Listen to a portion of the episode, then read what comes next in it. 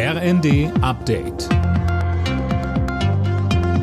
Stündlich neu. Auf den Punkt informiert. Ich bin Eileen Schallhorn. Guten Abend. Nach NRW bahnt sich jetzt auch in Schleswig-Holstein eine schwarz-grüne Landesregierung an.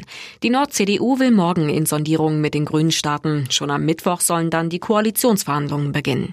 Ministerpräsident Daniel Günther. Das heißt eben auch, dass wir weiter für Dynamik im Land sorgen, dass wir ehrgeizige Klimaschutzziele erreichen wollen und dass wir die Erfolgsgeschichte der vergangenen fünf Jahre in diesem Bündnis am besten umgesetzt bekommen können. Zuletzt war die Fortführung des bisherigen Jamaika-Bündnisses geplatzt. Die CDU braucht sowieso nur einen Partner für eine Mehrheit im Kieler Landtag. Sein Land liegt in Trümmern. Das hat der ukrainische Präsident Zelensky beim Weltwirtschaftsforum in Davos gesagt.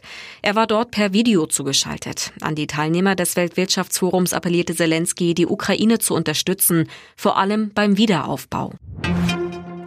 Wegen Kriegsverbrechen in der Ukraine ist ein russischer Soldat in Kiew zu lebenslanger Haft verurteilt worden. Alena Tribold mit den Einzelheiten. Das Gericht sah es als erwiesen an, dass der 21-Jährige einen unbewaffneten Zivilisten erschossen hat. Der Angeklagte hatte die Tat zugegeben. Die Verteidigung hatte Freispruch gefordert, weil der Angeklagte einen Befehl eines ranghöheren Soldaten ausgeführt haben soll.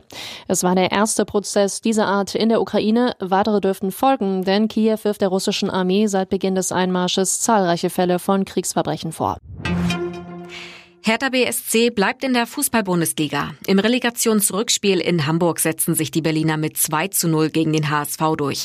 Das Hinspiel hatten die Hamburger noch mit 1 zu 0 gewonnen. Alle Nachrichten auf rnd.de